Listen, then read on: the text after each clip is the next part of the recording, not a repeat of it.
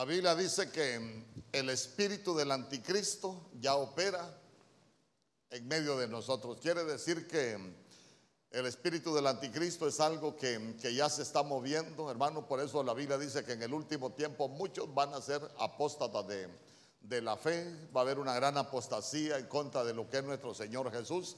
Y, eso es lo que, lo que ya se está viendo, cuántas cosas se, se enseñan acerca de, de, nuestro Señor Jesús, que de pronto nosotros nos damos cuenta de que están atacando su divinidad, están atacando su comisión, están atacando todo lo que Él vino a hacer aquí a la tierra. Entonces vea usted que nosotros necesitamos entender algunas cosas. ¿Para qué? Para no caer en eso de de la apostasía que al final, después de haber creído en Jesús, terminemos creyendo en, en otras cosas. Por ejemplo, usted se va a dar cuenta que existe un movimiento, los que se dicen ser judíos y no lo son. Ellos no creen, ellos no creen en lo que vino o que nuestro Señor Jesús ya vino a la tierra. Ellos los están esperando porque conocen la profecía, hermano, pero no conocieron el tiempo de, de su visitación. Entonces, miren qué tremendo, porque para ellos nuestro Señor Jesús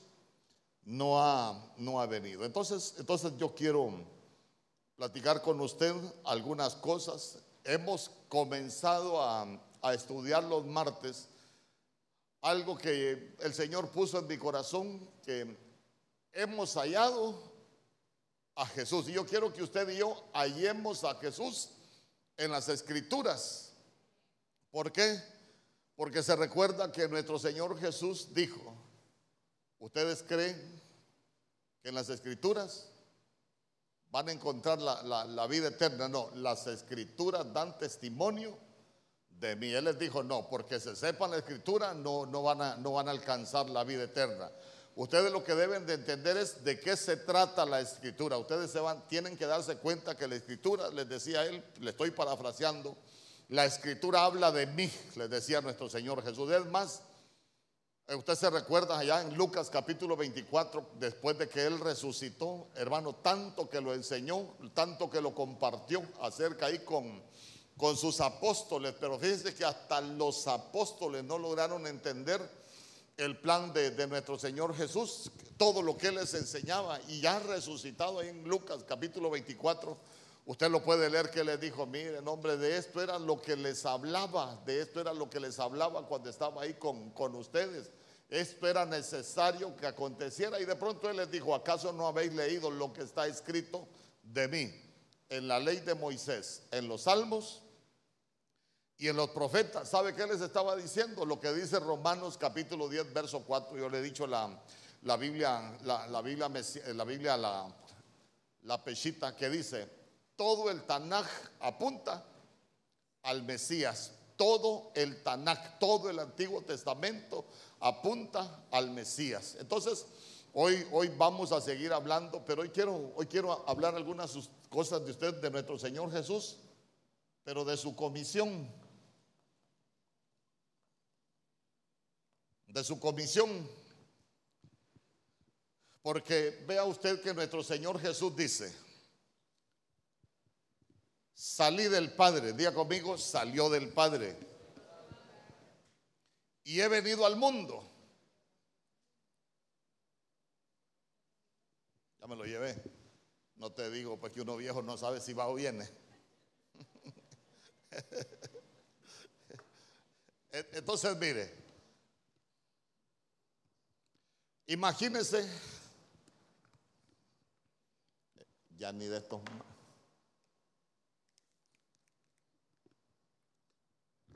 ¿Se mira esto de ahí? ¿Se mira, miran desde allá?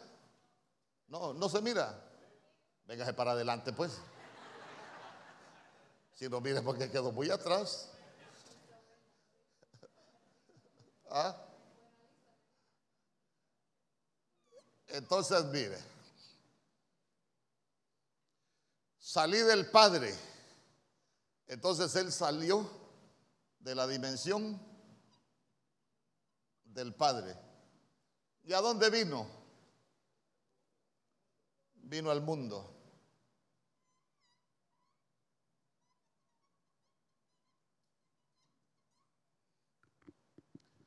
salí del Padre y he venido al mundo.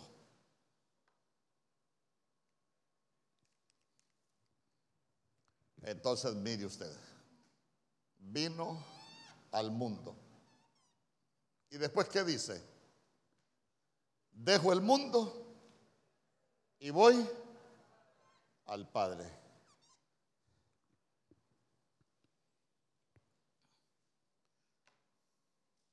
Entonces, hoy, hoy se pone en duda la eternidad de nuestro Señor Jesús. Ellos dicen que solo fue un hombre que vino acá a la tierra, pero nosotros necesitamos entender esto. Nuestros espíritus humanos vienen de una dimensión que se conoce como la Jerusalén celestial. Por eso es que dice la Biblia en el libro de Hebreos que nosotros los que conocimos a Jesús nos hemos acercado a la Jerusalén celestial, es la madre de los espíritus y dice que es la madre de los justos hechos ya perfectos. A nosotros nos perfecciona el haber reconocido a Jesús como Señor y Salvador. Es como quien dice, nosotros, nosotros también venimos de arriba. ¿Se recuerda? Nosotros no somos de abajo. Nosotros no somos de la tierra. Por eso es que aquí solo andamos como peregrinos y extranjeros. Y acá nosotros estamos, mire, esperando el tiempo para poder volver arriba. Vamos a, recuperar nuestra, la posición original que, tenía la creación, hermano, porque hay cosas que, nosotros vamos eh, viendo ahí de pronto en la escritura que nos van sirviendo para, para entender cada día acerca de los planes del Señor. Entonces, entonces, mire, hay muchas profecías acerca de nuestro Señor Jesús en el Antiguo Testamento. Yo solo quiero leerle solo una le voy a leer. Miqueas capítulo 5, verso 2.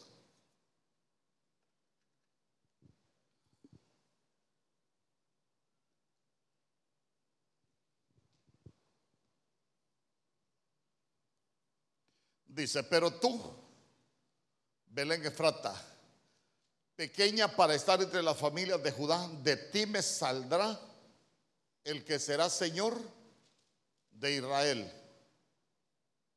Pero miren lo que dice, sus salidas son desde dónde? Desde la eternidad. Voy a, dibujar algo aquí. Hasta la eternidad. Hasta la eternidad. Entonces, miren. Cuando nosotros hablamos de, de, la eternidad, usted tiene que entender conmigo que todo viene de una eternidad pasada y todo va para una eternidad futura. Pero usted se va a dar cuenta que esa eternidad es en los cielos. Entonces, entonces, todo lo que, lo que es de Dios comenzó en el cielo. Vamos a hablar un poquito acerca de eso. Vamos a hablar de, cómo se corrompió. Entonces, entonces cómo, son los planes de, Dios para, para, restaurar todo eso que, se corrompió. Entonces, entonces nosotros vemos que las salidas del verbo son desde la eternidad hasta la eternidad. ¿Por qué? Porque nosotros estamos viviendo, nosotros aquí, tierra, estamos viviendo un paréntesis en la eternidad de Dios. ¿Por qué? Porque allá en el cielo hubo un huerto se clausuló el huerto del, cielo por pecado, ya lo vamos a estudiar. Entonces el Señor vino y, estableció un huerto aquí en la tierra, donde puso a la creación humana, pero entra la serpiente, también se corrompe, es clausurado ese huerto. Entonces, entonces mire usted que, que de pronto son dimensiones que, que fueron cerradas y se interrumpe, escuche bien, la eternidad de la creación. ¿Por qué? Porque el hombre en el huerto había sido puesto para ser eterno. Por eso es que, por eso es que el Señor les dijo, miren, aquí está el huerto, era la dimensión donde Dios venía a tener comunión con la creación que Él había establecido. Es más, usted se va a dar cuenta que allá arriba había adoración. El huerto era un lugar de adoración cuando, cuando el hombre tuvo la plática con la serpiente y cuando él se escondió, lo que le dijo a Dios fue, hey, Adán, ¿dónde estabas? Es que tuve miedo y me escondí. ¿Cuándo se escondió? Dice, cuando escuché tu voz en el huerto y esa palabra voz es cantar. Como que Dios de pronto al huerto, hermano, entraba cantando. ¿Por qué? Porque cuando el Señor le da la comisión, le dijo, en el, huerto te voy a dar dos tareas. Es para que lo trabajes y para qué le dijo. Para que lo cuides, pero busque esa palabra trabajar. Esa palabra trabajar lo que significa también es adorar. Entonces vea usted que eran como, como dimensiones de, adoración, pero, pero que se corrompen, hermano.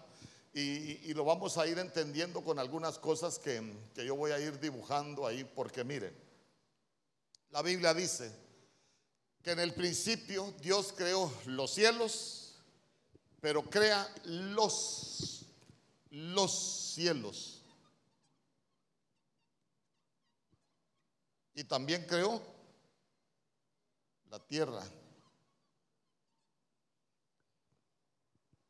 Y en el verso 2 la Biblia dice, y la tierra estaba desordenada y vacía. Ya, ya estaba desordenada la tierra en Génesis capítulo 1, verso 2. Y usted se va a dar cuenta que el, el, Espíritu de Dios se movía sobre las aguas, las tinieblas cubrían la faz del abismo. Si ya estaba el abismo, si ya aparece el abismo aquí en esta dimensión tierra, cuando usted ve el abismo en el Nuevo Testamento y todo el Antiguo Testamento que aparece la palabra abismo, se va a dar cuenta que el abismo son las cárceles.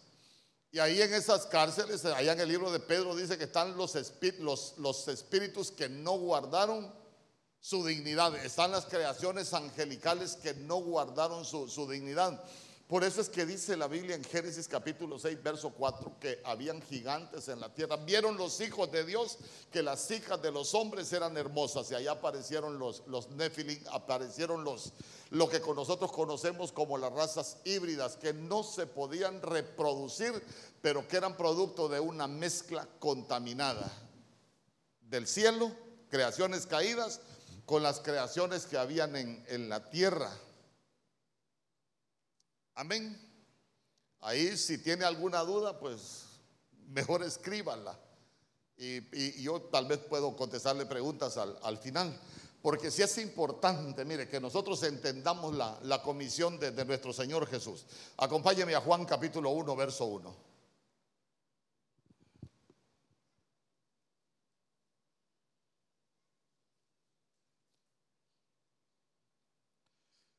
Entonces en Juan capítulo 1, verso 1 la Biblia dice, en el principio era el verbo. La palabra verbo es, es algo que en el original griego se escribe logos. Y logos es algo dicho, logo es la palabra que, que se expresa, eh, logo es hablar, logos también es expresión divina. En el principio era el verbo, pero mire qué tremendo. ¿Quién era el verbo? ¿Quién era el verbo? Ahí léalo. En el principio Dios crea los cielos y la tierra, pero en el principio, eh, eh, donde comienza el, evangelio del, desarrollo en sí de la, de la comisión de nuestro Señor Jesús, hermano, de, lo, de toda su, su, vida, todos los detalles, dice que el verbo era, era con Dios y el verbo era Dios. Pero el verbo, estamos hablando de nuestro Señor Jesús, que en el principio era el verbo. El verbo estaba con Dios y el verbo era Dios. Verso 2. Este era en el principio con Dios. Verso 3. Todas las cosas por Él fueron hechas. A ver, ¿quién hizo todas las cosas? El verbo. Todas las cosas por Él, claro que Jesús es Dios. Amén. Todas las cosas por Él fueron hechas y sin Él nada de lo que ha sido hecho fue hecho. Cuando, cuando la Biblia dice todas las cosas por Él fueron hechas, recuérdese que el Señor en todo Génesis Uno, cuando él estaba creando y dijo Dios, y dijo Dios, y dijo Dios, y dijo Dios. ¿Quién estaba creando entonces? El verbo. Amén. Todo, todo fue por medio de la palabra. Y el verbo es Jesús. Y Jesús es Dios. Por eso es que en el principio era el verbo, el verbo era con Dios y el verbo era Dios. Entonces vamos. Y en el verso, en el verso 4 dice, de Juan capítulo 1, verso 4 dice, en él estaba la vida. ¿Usted se recuerda qué dijo nuestro Señor Jesús que había venido a darnos? Yo he venido para que tengan vida. Vaya, vaya tomando nota, porque al final nos vamos a dar cuenta que representa algunas cosas de lo que estamos hablando. En él estaba la vida y la vida era qué? La vida era la luz de los hombres. Entonces, vámonos a, vámonos a, Génesis capítulo 1, verso 3. ¿Qué dice Génesis capítulo 1? Verso? Sea la luz. Ahí le voy, ay, que tanta cosa que tendría que mencionar. Y usted se recuerda, por ejemplo, eh, aquella mujer en, en Lucas capítulo 15 que se le había perdido un dracma. ¿Qué fue lo primero que hizo? Encendió la luz, comenzó a barrer, o sea que comenzó a, sacar el desorden. Entonces miren ustedes que ahí en Génesis capítulo 1, verso 3, como ya había desorden, pero ya lo que había sucedido sobre la tierra era un juicio. ¿Por qué, había, por qué nosotros decimos que había ocurrido un juicio sobre la tierra? ¿Por qué? Porque Isaías capítulo 45, verso 18, dice el Señor, yo soy Jehová y después de mí no hay otro. Yo soy el que, el que creé la tierra, la creé en orden. Y dice, yo no la creé desordenada y vacía. Yo la creé para ser habitada. Entonces, entonces vea usted que, que ya había habido un juicio. ¿Por qué? Porque ya habían aguas de arriba y habían aguas de abajo que el Señor tuvo que separarlas. Lo mismo que se dio en el diluvio cayeron aguas de arriba y salieron aguas de abajo para inundar la tierra en el otro juicio. Y es el, es el pacto que hizo Dios con Noé. ¿Qué le prometió? No voy a volver a destruir la tierra con agua. ¿Vamos hasta ahí? Bueno, cualquier duda hay, hay preguntas. Si le puedo contestar, bueno, y si lo puedo y le tengo que engañar, también no, no lo quiero engañar. Vamos a aprender. Entonces mire, entonces mire, como hoy hay tanto ataque a la Trinidad de Dios, es más, hay un apóstol famoso de, enlace que dice que, que, nosotros tenemos tres dioses. Mire, nosotros tenemos un solo Dios. La Biblia dice en el libro de Romanos capítulo 1, lo que nosotros conocemos de Dios son manifestaciones. Nosotros no tenemos tres dioses, tenemos un solo Dios y lo que nosotros conocemos de Dios son manifestaciones. Amén.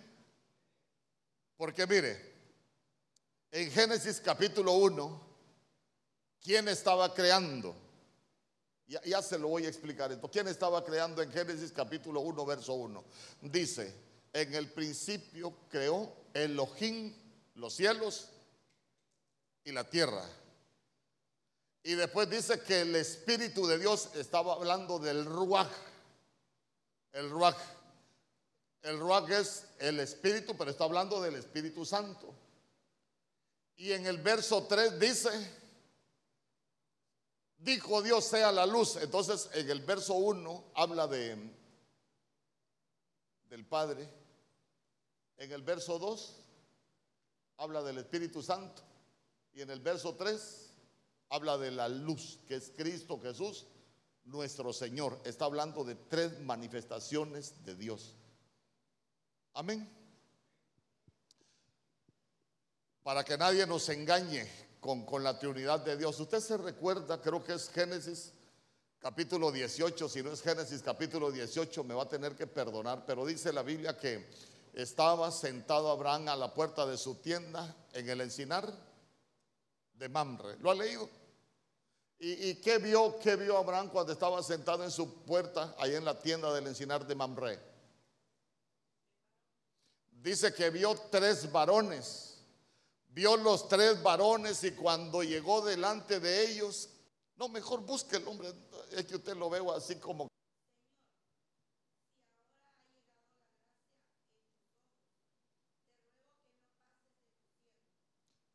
Léalo desde el capítulo, desde el, desde el verso 1. Escuche bien.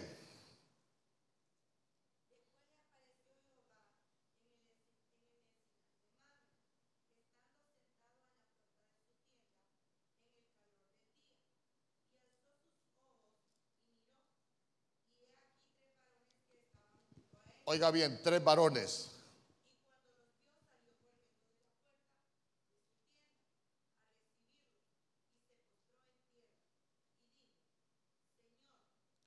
a, ¿cómo le dijo? ¿Y cuántos eran? Eran tres, pero vea usted que le dijo, Señor.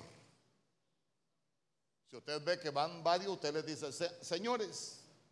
Pero mire usted que él ve tres, pero cuando llega delante de ellos les dijo, Señor, en singular. Y eran tres.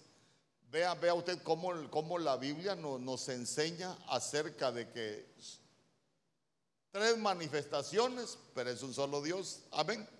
Por eso es que le dijo Señor, un solo Señor.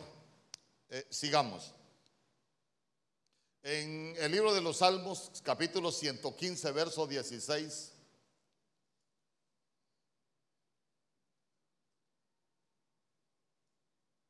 Mire lo que dice. Yo le voy a leer una Biblia que se llama la Diego Ascunce. El cielo de los cielos. O sea que hay un cielo más alto. Y están también, aquí le voy a poner, hay un cielo y están también los cielos el cielo de los cielos le pertenece. Yahweh es YHWH, el tetragramatón. Pero la tierra, el cielo de los cielos le pertenece al Señor, pero la tierra se lo ha dado a los hombres. Aquí ya venimos nosotros, la humanidad. Entonces, mire, entonces hay un cielo donde habita el Señor y están los otros cielos. ¿Cuántos estuvieron aquí cuando enseñé de los cielos? Que, enseñé qué hay en cada cielo. No, levante, ¿quiénes no estuvieron? Hay muchos, algún día lo vamos a volver a estudiar. Eh, entonces fíjense que en cada cielo, en cada cielo tiene una, tiene una comisión, hay cielo donde hay mensajeros, hay un cielo donde hay tribunales, eh, hay un cielo donde hay, donde hay hermano ángeles guerreros, hay ángeles mensajeros, hay, una, hay un cielo donde hay maná, hay un cielo donde hay lluvia, hay un cielo donde hay granizo, hay un cielo donde, donde es el parqueo de los carros de Dios. Entonces hay de todo en los cielos cuando usted mira todo eso, que, uno cómo va, cómo va entendiendo acerca de, de los planes del Señor. Pero quiero que se guarde esto. El cielo de los cielos le pertenece al Señor, pero la tierra Él nos la dio a nosotros. Amén. Entonces, en Isaías capítulo 57, verso 15, mire lo que alto, alto y sublime es alto y sublime es altísimo.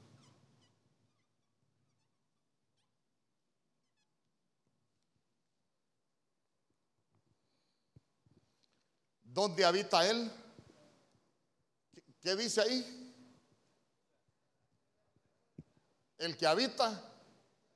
Ah, entonces, entonces su habitación es la eternidad.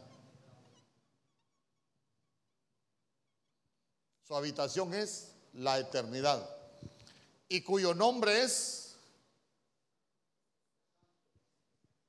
ahí dice el santo, pero en el original es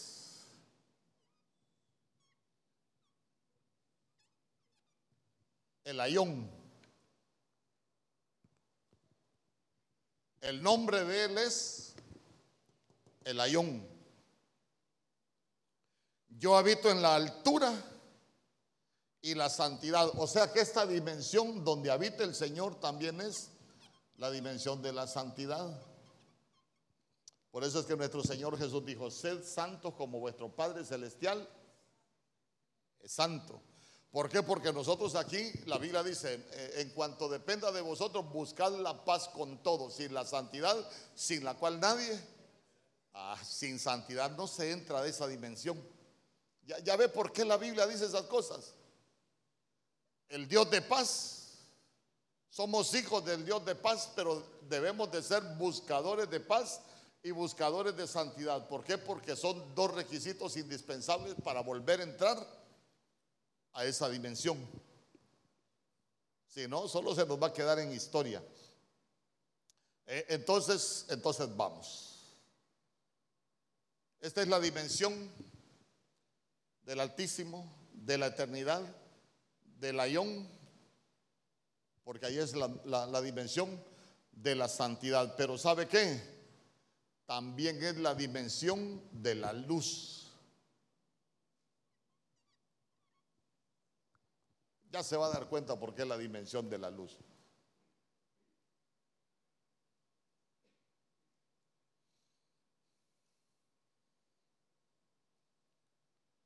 Porque la Biblia dice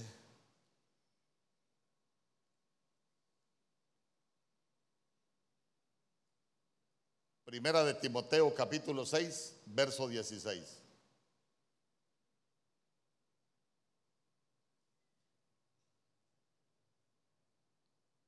El único que tiene inmortalidad.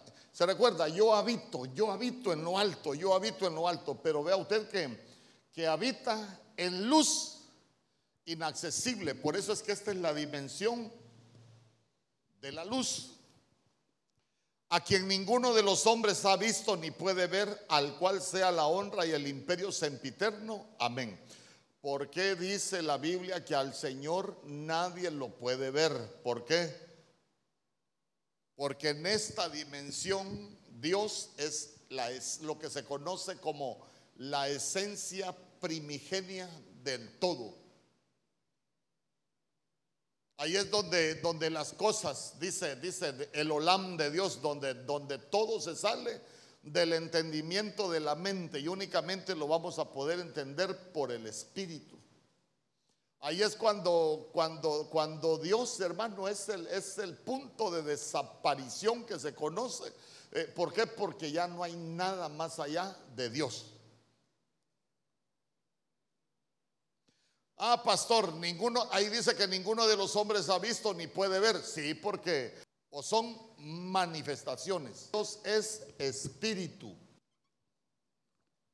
Mire lo que dice la Biblia. Segunda de Corintios capítulo 3, verso 17. Porque el Señor es el espíritu. Y donde está el espíritu de Dios, ahí hay libertad. Diga conmigo, Dios es espíritu. ¿Y por qué la Biblia dice que Moisés hablaba cara a cara con el Señor? Porque Dios salía de la dimensión de donde Él es espíritu a hablar con la creación. Ya, ya, lo vamos a, ya lo vamos a ver. Solo ruego que no se me vaya a dormir todavía. Entonces, mire, dimensión de la luz, como se lo estoy enseñando con el Antiguo Testamento también tengo que enseñarle de esa dimensión de Jesús. ¿Por qué? Porque él dice, yo, yo era el verbo allá. En el principio estaba con el Padre y, estaba con Dios y, yo era Dios. Pero, pero mire también que hoy le estoy hablando de la dimensión de la luz, que Dios, hermano, el ayón habita en esa dimensión de la luz. Y, y mire lo que dice Juan capítulo 1, verso 8.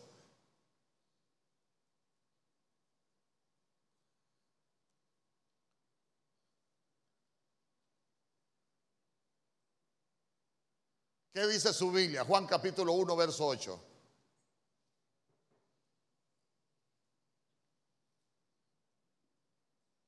Mire, la reina dice, está hablando de Cristo y dice, Él no era la luz. Él no era la luz. ¿Y por qué dice que, que Jesús no era la luz?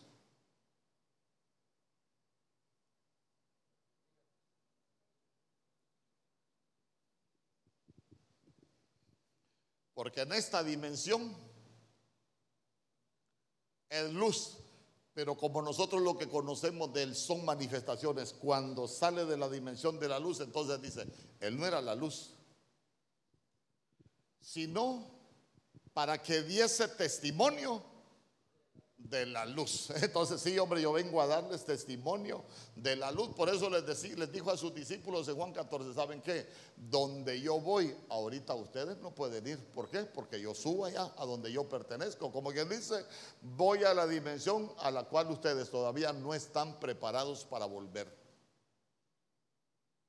Amén. Y nosotros para eso nos estamos preparando. No se prepare para las cosas de la tierra Aquí en la tierra vamos a disfrutar de todas las añadiduras que Dios tiene, pero nosotros debemos de estar disfrutando lo que Dios tiene para nosotros aquí en la tierra, preparándonos para volver al cielo cuando el Señor venga por nosotros. Dice conmigo. Entonces, entonces mire, no era la luz, sino que dice que Él vino a dar testimonio de la luz. Y vino a dar testimonio, verso 9 a dar testimonio de la luz. Y no solo es luz, sino que es luz verdadera.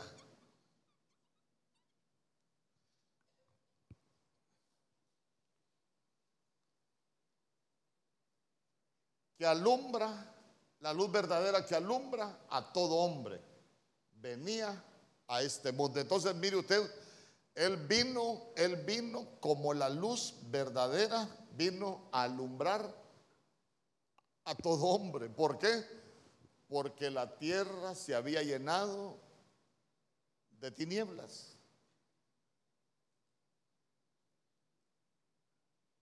A ver, ¿por qué le digo yo que la tierra se había llenado de tinieblas? Porque recuérdese que la creación humana fue echada del huerto por el pecado de santidad, pero cuando son echadas del huerto, entonces, entonces tuvo que venir la luz verdadera. Entonces, mire qué bonito, porque Él vino, nuestro Señor Jesús vino como una manifestación de la luz. Entonces, aquí présteme atención. Satanás, que el Señor lo reprenda, conoce la dimensión de la luz.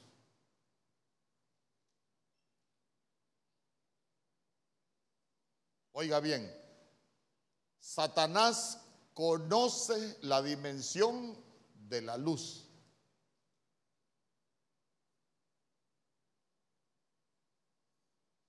Por eso es que dice segunda de Corintios capítulo 11 verso 14.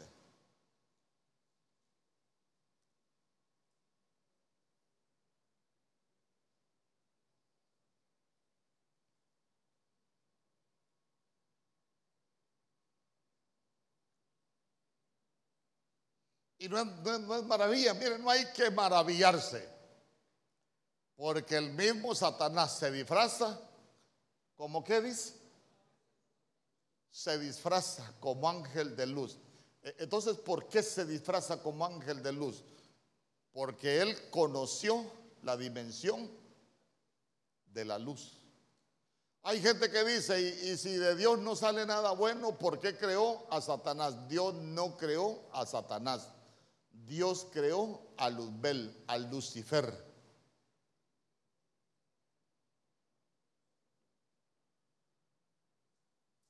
Vaya, hagámonos pedazos pues con esto, ya nos metimos a esto. Ezequiel capítulo 28, verso 12.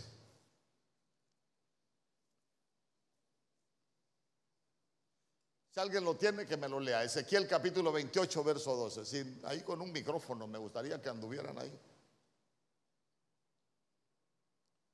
Ezequiel capítulo 28, verso 12.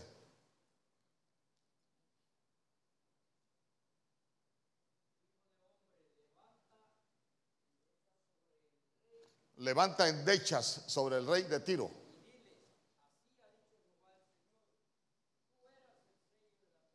Oiga bien, oiga bien, así ha dicho, levanta endechas. Levantar endechas es como, es como levantar un lamento de dolor. Y le dice, levanta endechas sobre el rey de Tiro. Y mire lo que le dice, tú eras el sello de la perfección. Mire, mire, no, no, no es que tenía un poco de sabiduría, lleno de sabiduría. Ajá. ¿Y qué ser acabado de hermosura? Así como usted es bonito, pues. Vamos, sigamos, verso 13.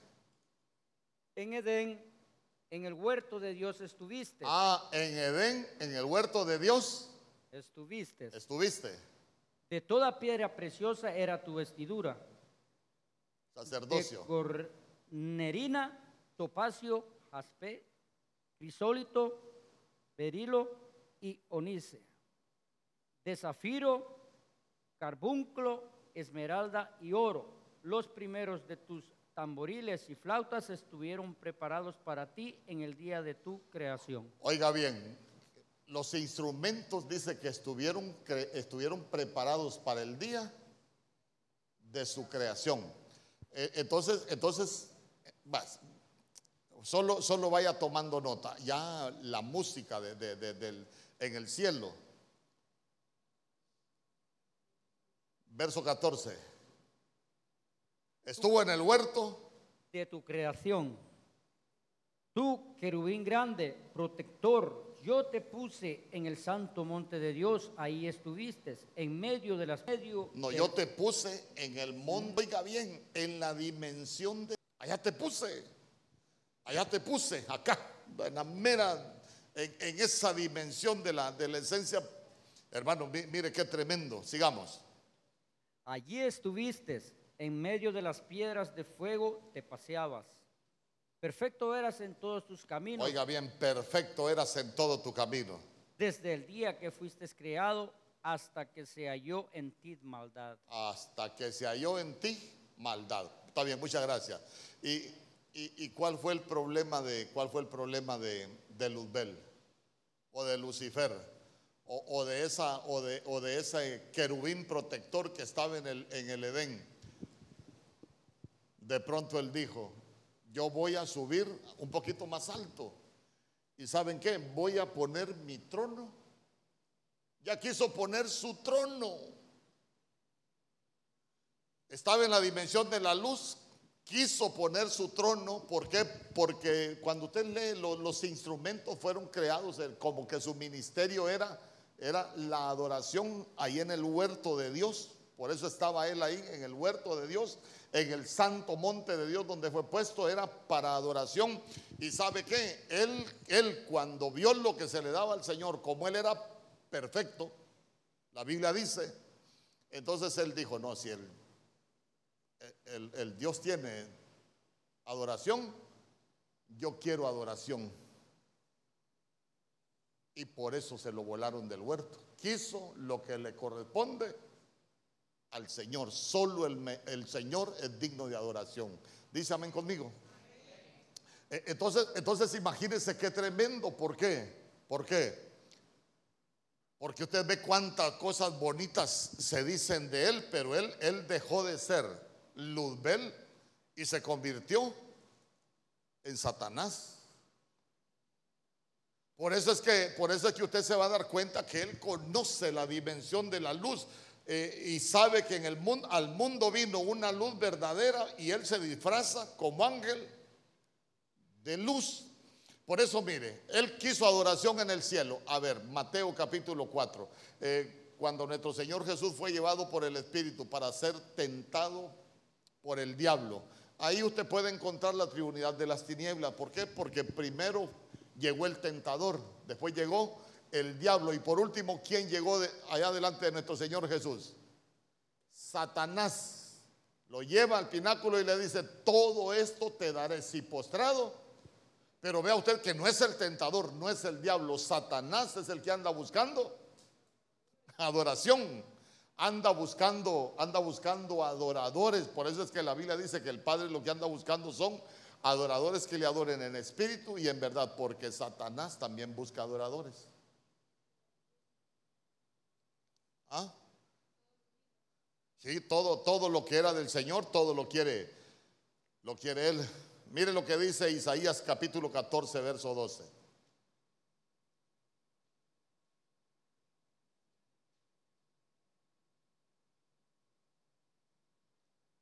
Isaías capítulo 14, verso 12. ¿Cómo caíste del cielo, oh lucero de la mañana? Mire, en la Biblia vaya aprendiendo el lenguaje. Todo lo que cae es tiniebla.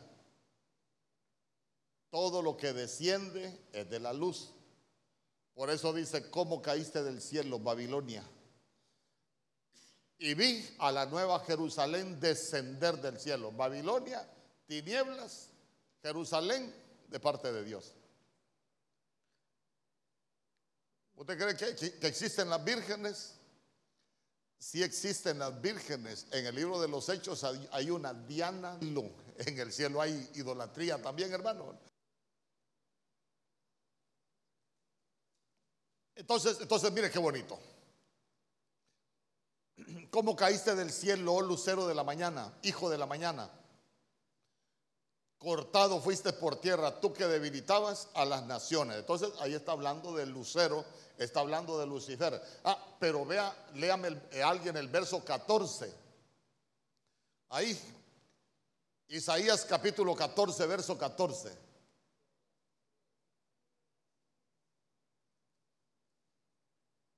Ahí está, mire.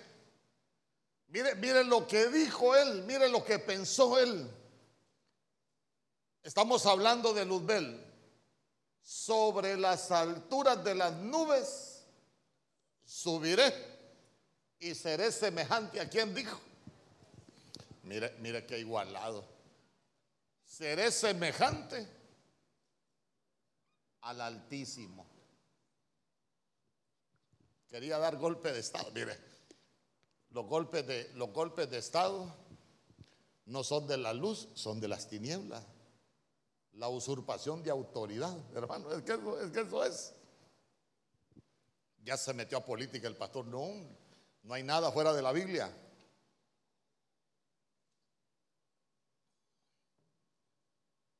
¿Vamos hasta ahí?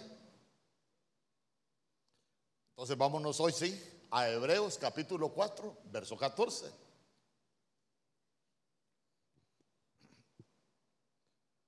Por tanto, teniendo un sumo sacerdote, ¿quién es el sumo sacerdote de nuestra fe? Jesucristo que traspasó los cielos. Entonces él sale del Padre y dice que traspasó, mire, traspasó los cielos hasta llegar a la tierra. Traspasó los cielos.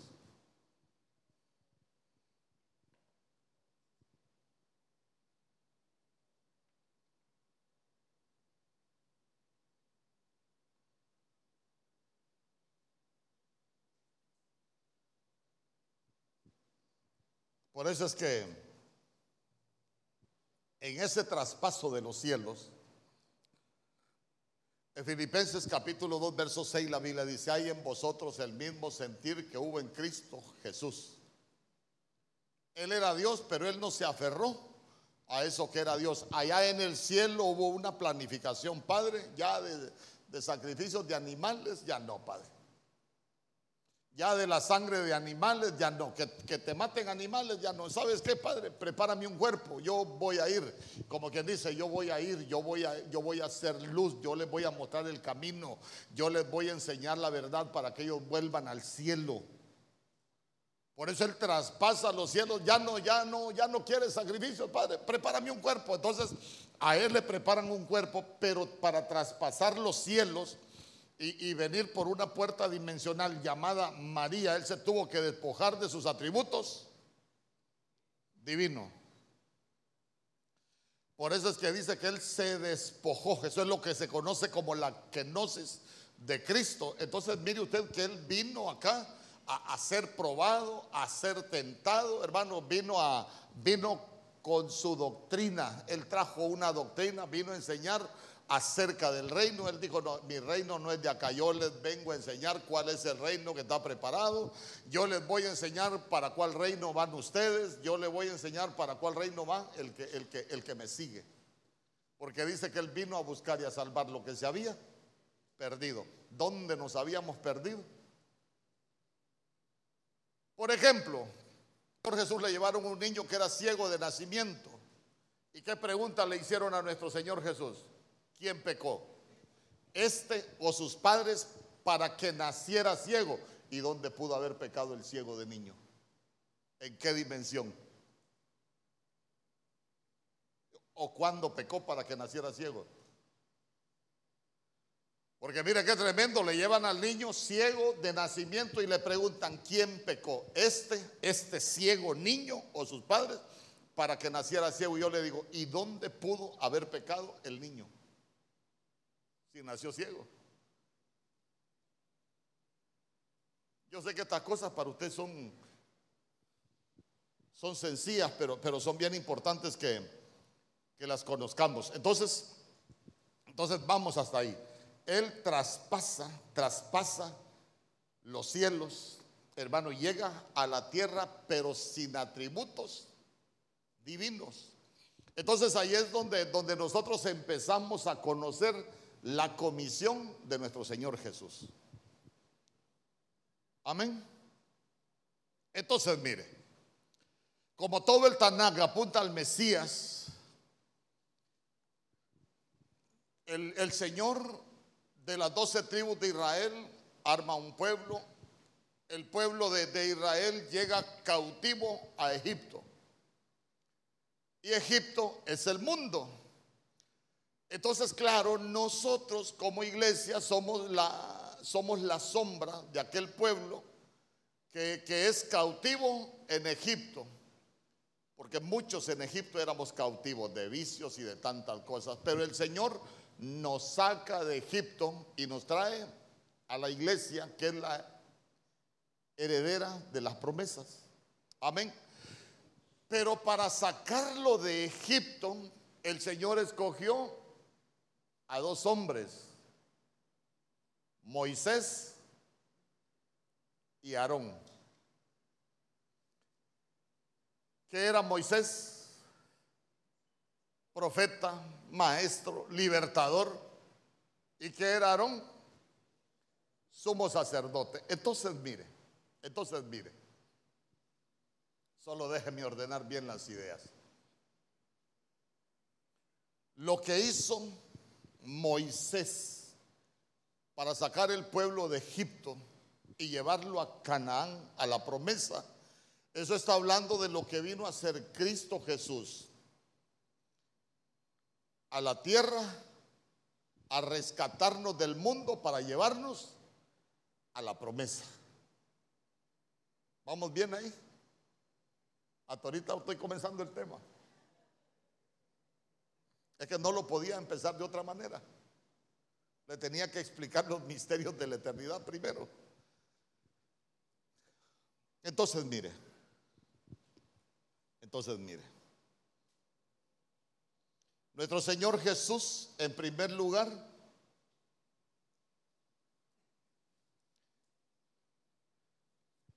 cuando Él viene a la tierra, Él viene como apóstol.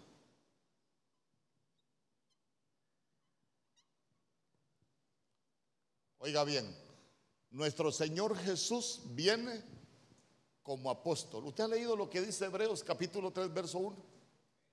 ¿Qué dice Hebreos 3.1?